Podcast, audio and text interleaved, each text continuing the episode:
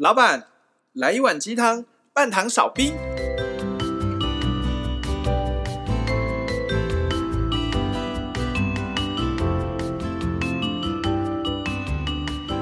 嗨，大家好，大兄。嗨，大家好，小师弟，小师妹。我们是微鸡汤。今天我们创下最晚录音记录。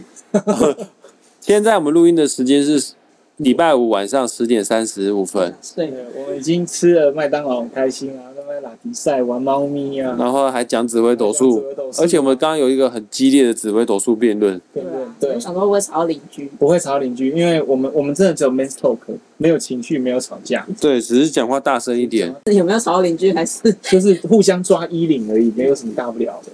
对，为为什么我们会搞这么久？是因为呃，我们通常录音的时间都是晚上八点啊，因为 J 会跟我们一起录音嘛，啊 J 不会太晚睡觉啦。哦，那通常啊，就是全部人讲好，有一个默契，也没有说讲好，就一个默契，就是晚上八点的时候录音。那今天就是 J 也缺席，太忙了，今天真的太忙了。然后我想说啊，反正 J 也不在，那我们就先聊紫微斗数，聊着聊着，现在已经十点三十五分的晚上。不过我们今天还是要好好的开启了呃录音的主题，我们还是有先讨论了一下今天要录什么。我觉得这个主题也跟我们的生活蛮有关系的，嗯，就是。我们之前有讨论过，之前以前的节目啊，其实微鸡汤到现在已经做了一百多期了，里面不乏集有多少集数啊，不乏一些集数都有聊到跟钱有关啊，匮乏感啊，哦，人生不敢冲啊，不敢改变啊，人生很难，怕下一步走错了就不复错啊，什么什么的哦。那今天要讲的就是流动这件事情。什么叫流动？我们都知道钱它是流动的，具备的属性是流动的。那有些时候，我们因为匮乏感的关系，会不敢让这个钱去流动，把它留在身边。那哦，因为害怕没钱。对，因为你害怕没钱，就不敢花钱，不敢花钱。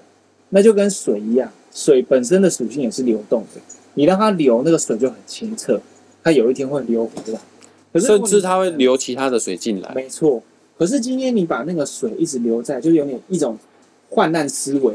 未雨绸缪，我觉得说哪一天好像会没有水，我先把水存着，放在大水桶里面好了。嗯，哦，你会发现你水放在那边，放在那边，然后一直都没用到。有一天你把那个水给打开的时候，那个水水桶打开，你发现里面都生青苔，其实水也很脏了，而且水应该也变少，青苔也要喝水啊。没错，青苔喝水或长结节啊，结节是什么？就是蚊子的幼虫。对，那我们要讲的是流动这件事情，钱本身的最主要被创造出来的目的。除了奴役社会之外，就是要互相交易有无嘛，很方便的做交易。以前以物易物的时代，是我用一头牛换你两个包子。等一下，你去哪里换的？对啊，呃，一头牛换两个包子，那个包子可能是黄金开口笑，特别好吃。是什么包啊？还会贵妃的包子吗？会笑的包子。你没有看过中华一番吗？你没有看过中华小当家？黑暗料理界啊。哦，不是，我现在不要讲这个，是以前以物易物的时候，以包包换包包都换不到，换到会笑的包子，下次做出来看看，听说很好吃。以前的时代就是，老话说回来，以前的时代就是 A 换 B，B 换 C，两情相悦，我缺的你有，刚刚好，我有的你缺，我们就做交换。可是现在随着人类的社会越来越复杂，你不能所有的事情都用交换的方式来做这件事情的时候，就需要一个媒介。那古时候的人就发现有贝壳啦、黄金呐、啊，哦，或者是一些什么纸卷、布条那种很稀有的东西来做一个媒介，因为它有价值。然后一直到现在，我们使用的是货币。嗯，货币有很多种形式，有数字的形式，有纸的形式，有金属的形式。不论你用哪一种形式的货币，它们的共同特质都是流通。嗯，对。那流通就是一回事，它既然本身的。呃，那个叫什么属性是流通，我们就应该理论上来说，人们就应该按照它的属性做使用。可是偏偏现在不论是什么问题，也不知道哪一个环节出了错误，人们会产生匮乏的心态，而这个匮乏的心态百分之九十九点九都跟金钱做挂钩，没错，所以就会产生一个很奇怪的行为，就是我们会尝试把这个流通括号，尝试去把它留在身边，而不让它去流通了，那就会造成一个结果，好像。那种守财奴，他反而不开心。守财奴没有办法创造出更多的、更多的流通、更多的流入。那还有另外一种人呢，就是我们今天想要讨论的主题很有趣。他很能够让自己的金钱流通，而且他的流通可能是我今天赚多少钱，所以我也不会觉得说好像我下一餐就会没有，我现在让它流通出去，它会回来这样子。那小师弟个人就会觉得这个现象很有趣，因为小师弟一直都不是最近比较好，一直到前期都是比较是那种害怕没钱吗？对，我很怕没钱，不太敢把钱花掉，然后好不容易存到一笔钱，就会觉得那个数字会让你感到沾沾自喜。可是哦，很有趣是这个钱哦，都会在未来没有多久就会不见啊，是哦，真的会不见。你舍不得花的钱，就有人帮你花掉，会有事情让它不见，我也不知道为什么就不见，可能你没有好好记账，慢慢被你吃掉。或者突然间哈生了什么病，你要花什么钱，或者家里要用钱，或者是车机车坏掉，你买机车干嘛？你会突然间有很多这种钱就用光了。我刚才讲那种人呢，他有多少他就流通多少，可是他的流通，不论他的目的带有的是那种，哎，我是投资的心态，或者是呃过一日算一日，或者是他本身是一个很热善好施的人，你只要发现他们有共同特质，如果他发自内心的相信这个钱就是会回来。嗯，而他就真的会回，我就觉得这很神奇。那我又认识一个朋友，他就是这样子，他其实对钱财的态度也没有说非常严谨，他也会做投资，他也会存一些钱，可是他不会那么的在意说这个金钱的流向。你的朋友花钱会看看标签，看标签嘛，看这个东西多少钱？这个朋友跟我说，他喜欢，他觉得价格合理就出去，他不会看太多的标签。他也不会货比三家，他也通常不会，就是我觉得我喜欢我就冲出去。你知道他有一个朋另外一个朋友最近说要换电脑，他直接老兄就说啊，我帮你出资一半。对，我想说怎么那么好？我就说，嗯，如果是我要换电脑，我跟我朋友分享这件事情，没有朋友说，哎，要不要帮你出资？顶多就说啊，你钱够不够？要不要我借你？嗯，对，我有朋友真的借过我钱，那个时候我要考公务员考试，他说啊，你钱够不够报名什么考试？要不要我借你干什么的？我朋友也不错呢，他真的就借我，然后后来后来有那个时候，可是我那时候匮乏，我差一点每次钱都还的好像有点有点不不不稳定。他常常都会问我说：“哎呀，你你你现在哎钱可以可以还给我一些吗？什么的？然后如果你有不不行就没关系，你都先不用给我。你如果有困难的话，你就先慢慢度过你的困难。”我那时候真的是深受感动，后来就一口气还给他。你怕你怕久了之后就不想还了是是？也不是不想还，是我怕我会拖。就是我不会不想还钱，但是我有个很以前有个很坏的毛病，就是我会拖。嗯，就是觉得拖，但是我没有不想，其实没有想耍赖。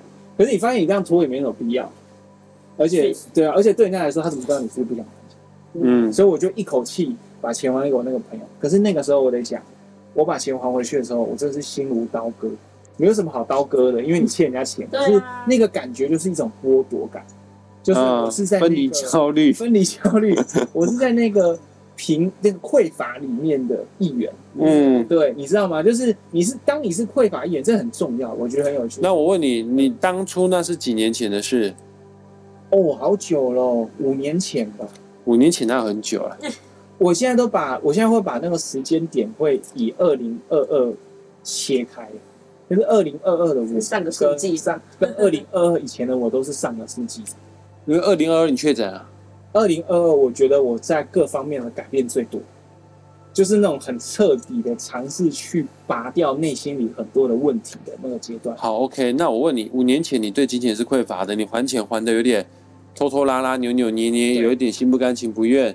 好，那你现在对于金钱是匮还会匮乏吗？我现在对于金钱比较放得开。OK，那我问你，那五年前的你跟你现在今年的你，哪个时候的你是比较富富有的，比较有钱的？我就讲就讲钱，你五年前比较有钱，还是现在比较有钱？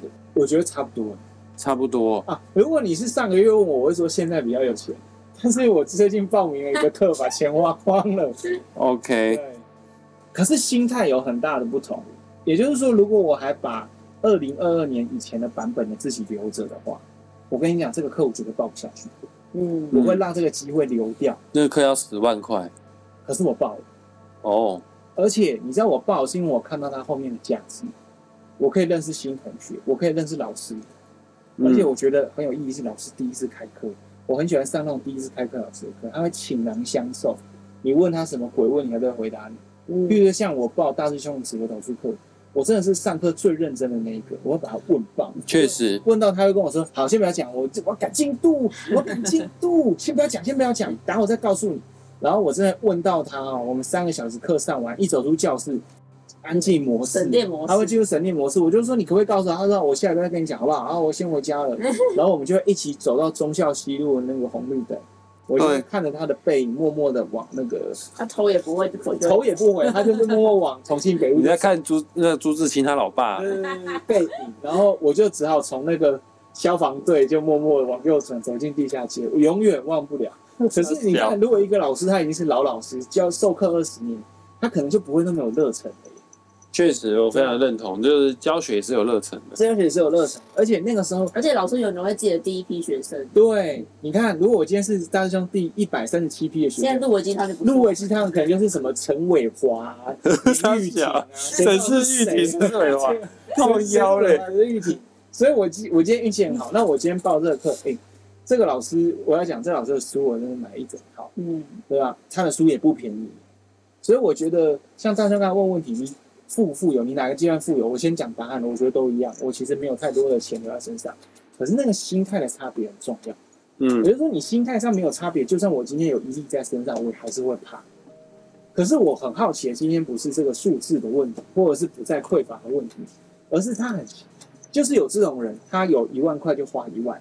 有十块就花十块，你旁边在旁边冒冷汗，替他捏一把冷汗，说你不怕你下个月就断吹吗？嗯，可是偏偏这种人永远不会断吹。对呀、啊，你会你会发现世界上很多有钱人，不管破产几次，他都会重新有钱。哎、欸，川普就破产很多次、欸。对啊，嗯、可是他就是那个那个吊儿郎当的样子，但是你会看到他是发自内心的有自信，而不是在吹，你知道，就是打肿脸充胖子的那一种。我觉得很厉害。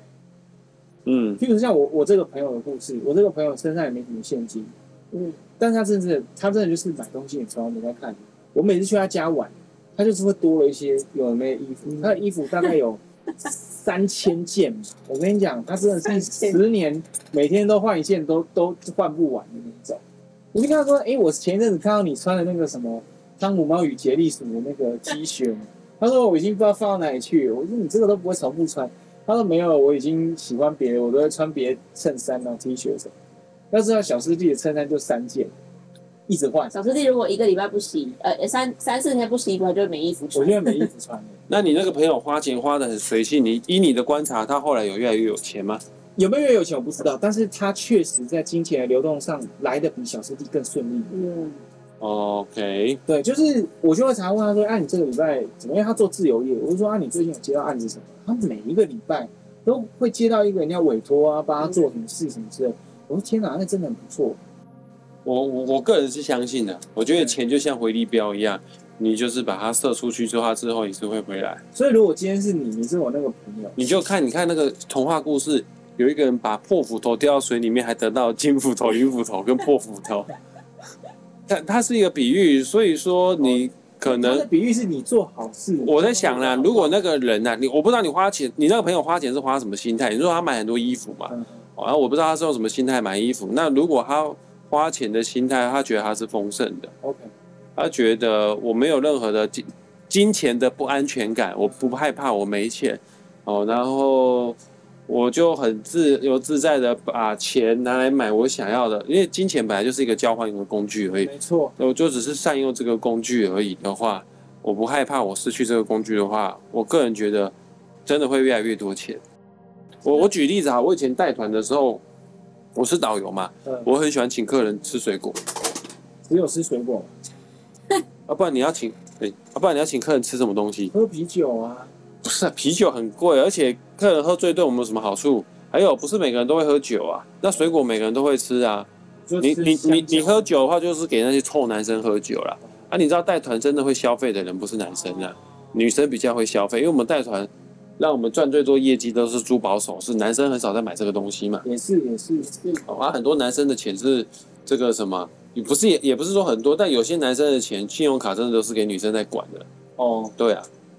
那真正要消费的话，很多人都说，大哥哦，别让我带团，就说，哎，大哥，你要不要买个钻石，回回去给回去给你的家人，给你的女儿等等之类的。哦，我要跟老婆商量。我说啊，你这次出来没有带老婆出来，所以都没得商量。所以都没得商量。啊，然后我带团的习惯就是我很大方请客人吃东西，甚至我会观察我的客人当中有没有当月寿星。那一团啊，二三十个人，一定会有人是当月寿星。所以基本上我八天七月每一团都会请蛋糕，啊，就会唱生日快乐歌，然后在全团的祝福下帮他们切蛋糕，哦，那他们都很感动，因为他们人生第一次在海外过生日。哦在海外旅游，很多人都有在海外过生日有蛋糕，而且你会来台湾旅游，你会吃台湾的餐厅、吃夜市，但你应该不太会吃到台湾蛋糕。就像你去韩国、去日本旅游，你应该也很少在那边吃蛋糕。我会去吃寿司，嗯我会去吃，我也不知道，呃，吃泡菜，但是我不咖啡厅，不太会特别去咖啡厅去点这个蛋糕，更不用说去体验那种氛围，然后这么多人。都哎、欸，整个有旅行团，大家都是异乡人，大家都不互相不认识，然后大家一起来帮你唱歌，然后吹蜡烛，然后一起吃蛋糕。我反正我就是很舍得在客人身上花钱，那我一直都是我们公司业绩最好的导游。所以你觉得就是这个循环很正向？嗯，而且我甚至有一种信念，就是当八天七夜的行程，每一天都有购物站，第一天、第二天的业绩都不好的时候，我就更笃定。我准备要花钱请他们吃东西了哦，因为他们会拍谁啦，我不知道他们会不会拍谁啦，但是你请下去之后，大家感情都很好。OK 啊，真的你要叫他们买东西支持你的业绩，他们都会心甘情愿的买。但我跟你讲，我们公司有另外一个导游，他也会这一招。他每一次啊带团的时候，去屏东一定会请客人吃水果，去台东一定会请客人吃东河包子。啊，台东东河包子很有名。但他是有策略性的在做这件事情。呃，这个人他本身是我同事，我认识他，我觉得他是一个很匮乏的一个人。啊，因为我们当我们带团，不是每一团业绩都会好，但是业绩不好的时候也给我狼 K。哦，我们私底下聊天抽烟的时候，他会骂客人，他会他都不花钱的废物啊，骗吃骗喝，欺骗两岸的同胞的感情等等之类的。哦，然后甚至他会整客人啊。他会整客人，比方说客人消费力不够的时候，哦，那这个什么，我们现在这个景点啊，要到那个白沙湾，白沙湾是沙滩嘛？对。可是夏天去白沙湾热死人嘞、欸。哦啊，这个一般哦，我们就是知道这个大太阳底下，你去白沙湾去沙滩，这个我们就哦半个小时就上车哦啊，我相信哈，这个不用半个小时，你们下去十分钟你就会上车，因为太热了。啊，我就是请司机大哥。门门也不能开冷气，怠速三超过三分钟会罚钱哦，会空气污染哦。那我会请司机大哥车门不要关，就等等客人真的要上车的话啊，来了七八成，我就会请司机大哥开冷气，我会叫剩下的客人把你们把你们的亲友全部都抠回来。这个怠速三超过三分钟不好吧？那我不好意思让你们车上不吹冷气嘛。就就抠回来，我们就早一点叫下一个景点去，去室内的景点。但是他会故意哦，客人不买东西，他故意在白沙湾放两个小时哦。哇，那不就大家烤成？他他他叫司，他跟司机大哥就会跑去隔壁这边哦，啊闭闭起来，然后那客人就打电话，哎，导游你在哪里啊？我们不逛了，我们要上车了，热死了。他他不接电话，他会故意这样玩客人。那用由此就可知，这个是有匮乏信念的人嘛。OK，哦，那他业绩就是没有我好了。第一，他业绩没有我好啊。有一次，他就是在东河、台东的时候，请客人吃包子。你知道有一个老头，七十几岁的老头，他就一个一个发包子给人家。老头把包子丢回去，我不吃你的包子。哦，真的哦。对，就因为他知道这个是别有目的的。你吃了之后呢，你你明天就要买东西，不买东西的话，他就会羞辱你这样子。他与其有这个这样的情形，我就连人情都不想欠欠你。我就讲，我带团，我真的是由衷的、发自内心的是为客人好啊。他们如果真的没有买的话，我也不会去羞辱他。我会说哦，你们要支持一下我业绩，大概就是这样子。但我不会酸言酸语说你们来欺骗台湾人的感情啊，来我们台湾白吃白喝啊，我也不会讲这样子的话。然后，当然我会希望可以赚到更多的钱。那没有的话，那就就这样子了。反正谁不希望出来玩一个快乐的回忆？对，更何况会来台湾都是老人呐。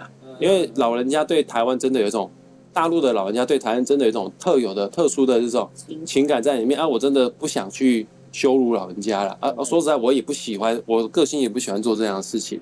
所以，但我一直不管在任何一家旅行社，我都是业绩最好的。而且，大陆的旅行社的老总会指定哦，只要他们有贵宾团，旅行社的老总、大陆的老总会指定打电话给我们台湾的老总说：“哎，我要指定给小林带团的，因为小林不会去修理客人。”而且又会出业绩，嗯又会出业绩。所以今天如果是你是我那个朋友，然后你听到说他朋友要换电脑，你说我我我出出资一半给你，你认为是合理的吗？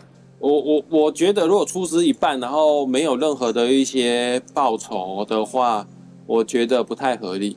哦，但是如果你帮朋友买电脑，然后那我有一些文书处理的事情啊，我啊像大师兄我在做自媒体啊，嗯我最近也有在做抖音，但是我真的剪不过来啊。对，微鸡汤的剪接以前是大师兄在剪的，嗯然后现在剪不过来，然后好在 J 啊，就是说那我我包下来，他就请他的朋友帮忙剪。对，那我不知道 J 有没有给他朋友一些利润，我也不确我也不确定嗯啊。那反正这个就是微鸡汤的简介是 J 把它包下来了，请小编去剪。但如果啦，我要帮我朋友买电脑的话，我说好，我帮你买电脑，呃，我帮你出电脑的钱，但是你要帮我做一些短影音的剪接，这个我就觉得可以。如果你说完全的无偿的这样子的话，我觉得没有交换呢、你刚刚讲了嘛，钱是交换的工具啊。那如果以后他翻脸不认人，就是啊或，是他的作品你一直没办法满意，对啊，那我就会请他改啊，啊，请他修正啊，请他去调整。那如果他还是没办法，我觉得他还是没办法让我满意，我还是会请他调整。嗯一直讲到他就是他调整到我觉得我满意状态，或者是我会手把手教他如何剪接，然后希望他可以剪成是我想要的样子，大概就是这样子。因为我毕竟我觉得我有出钱啊，我有底气可以去讲这样子的事情。那如果我没有出钱，我确实没什么底气去做这样的事情。因为大师兄本身也是龟毛的，我对于我的自媒体的嗯剪接有是有一些程度的要求，当然不见得一定比较漂亮，因为我的要求不见得是每个人认同的美感啊，但我还是有一些要求在上面。你觉得你现在对于流通，我们刚刚都听完大师兄分享的故事了，也可以小师妹以前不是对金钱呃没有安全感吗？因为我跟小师妹都是比较偏这种，我觉得我现在已经比较好了，就是像像今年有很多很多很多意外的支出，我现在都不会觉得啊又要花钱这种心情。嗯，但是我好像也没有到就是小师弟的朋友那样，就觉得好像钱都一定会一定一定会花，因为当下要花出去那个还是难免会低落。可是现在就是比较没有觉得啊我又要花钱这种心情，只是想要赶快，如果这事情可以有快速的进展，我我反而会更乐见其成这样的感觉。嗯，就钱能解决的话，就让钱去解决。对然后确实今年今年虽然有支出蛮大笔，但是确实也有回来回来蛮多的。所以说你的手头跟往年比较起来是有变宽裕吗？总体数字都没有因为我离职之后收入变少而变少，反而都会有一些意外的进来。那即便今年有支出很多，理论上看起来应该会用掉之前的老本，可是也好像 总总整体数字并没有往下掉。你还记得我们维基汤早期有找一个来宾，是也是我的学生来录音，他叫做露丝，嗯，呃，就是他讲星际玛雅十三月亮历，然后这个露丝她以前也对金钱很没有安全感，嗯。然后他因为学了身心灵之后呢，辞掉公务人员的工作，啊，出来当职业的占卜师啊、催眠师啊、疗愈师啊，啊，结果他现在赚到的钱，我前一阵子听到他说是跟以前在当公务人员的薪水是差不多的，但是他整个人是更快乐的。我觉得啦，不管你花钱大不大方啊，那个是另外一件事，但是要对金钱停止对金钱的匮乏感。哦，那你相信你所花的钱，最后都还是会用不同的形式流回来的话，那你要花就花。也我不敢说大方花钱大方一定是丰盛，也不一定。嗯有的人花钱大方是炫富，啊，炫富某种是匮乏，背后也是一种匮乏。但你的花钱是丰盛的话的话，那就没什么太大问题了。但这也没有，就是也不是说今天告诉你这个道理，你明天就会变得好像无事一生气。因为这毕竟我们维基汤录了三年，我也是花了大概将近三年才变得现在这样比较好一些些，对哦，慢慢。而且我们是录音的人哎，对啊，我们也要花很多时间去做做做调整。我觉得正因为我们录音，所以我们会比较有一些觉知，就觉得好像应该要把多一点心思放在这件事情上最起码每个礼拜我还会重新再，reset 回顾一下这一周。我觉得人很可怕，就是你会，你有没有看过那种心灵鸡汤型的书？有啊，看完都觉得，或者是看完那种电影，就是看正义的人打败坏人，或者是某一个 loser 经过无限努力而变成强者的故事之后，你出那个电影院，或者是看完这本书，都心里会有一个很澎湃的情绪，嗯，对觉得说好，明天开始我也要做一样的事情。我我只要看那种这个帅哥美女的电影，我出了出了电影院，我都觉得我是命里界金城武。OK，很好很好，这个很有自信，我觉得不错，对啊。但是就是我要讲的是说，我们很容易把注意力换涣散。嗯，我最近看一本书，它叫做《金钱的灵魂》，它我以为它是在讲讲什么关于理财或什么的，但是其实没有，它只是重新的在给你一些你对于金钱的能量或想法，帮你的那个意识植入一些对金钱很好的概念。那其中有一个我觉得提到蛮好的概念是，你不要随便觉得自己不行，任何事情只要提到干嘛干嘛，就觉得啊我一定不行，一定不能怎么样，因为这个会间接影响到你对于金钱的看法。嗯嗯，但我这本书我还没看完，就是刚好看到这张，觉得心有戚戚焉。哦，你赶快把它看完，说不定下个礼拜 J 还不会来录音，就 就可以让你分享读书心得。啊，好好哦！什么好好我有之后也想要分享心得，但是 但是最近都没有时间读书嘛？最近可以读书，但是因为小师弟刚刚报名的课程，下礼拜就会开始。哦，小师弟就要请假三个月。小师弟要请假三个月，因为他去报名别的紫薇斗数班。嗯，就是就对对对，所以我可能会有一段时间不会让大家听到我的声音。但如果我看到说之后几集没有声音的，我声音的收听数如果太高的话，我就会玻璃心，可能就从此起三年的假。你匮乏个屁呀、啊！你你可以自己单飞啊，可以自己单飞。对啊，反正你话很多。可是你知道自己录音跟跟大家录音那个 feel 不一样。哎、欸，等一下讲到这边，好像小师弟真的要单飞一样。小师弟只是要可能会请假三个月，请假三个月。而且我们说不定维基他 maybe 会调整时段，你是录音时段吗？有可能啊，但我觉得不知道哎、欸，大家好忙哦、喔。对啊，可能会偶尔会有礼拜，我不知道。哎、欸，小师弟，你除了礼拜五之外，还有礼拜几比较有空？你。你可能要先事先看一下，因为我有些时候其他工作，不是有个案，或者是我要当家教，都在平常日的晚上。我先讲啊，我反正我就礼拜三、礼拜四下午有空，我礼拜四下午也没空，可是我礼拜四下午也有一通录音。啊、那礼拜三下午还有空，那就我们就再看吧。啊，六日我只想要耍废，还有去陪女朋友而已。啊，或者是零星的个案这样接一下而已。那也可以啊，反正就再说。我是觉得那个时候到了，如果有真的要改变那个录音时间，对啊，再说，大家就会开始讨论。那、啊、如果没有，就是先礼拜五。反正今天这一集虽然是又是在讲球，我真的觉得我那个朋友很酷，真的是没在怕。然后我们也，其实我们刚刚聊，我们也大概知道说啊，到底是怎么一回事啊，运作的那个原则是什么。可是你自己心里的那个高墙，那堵后墙过不去的时候，就真的是过不去。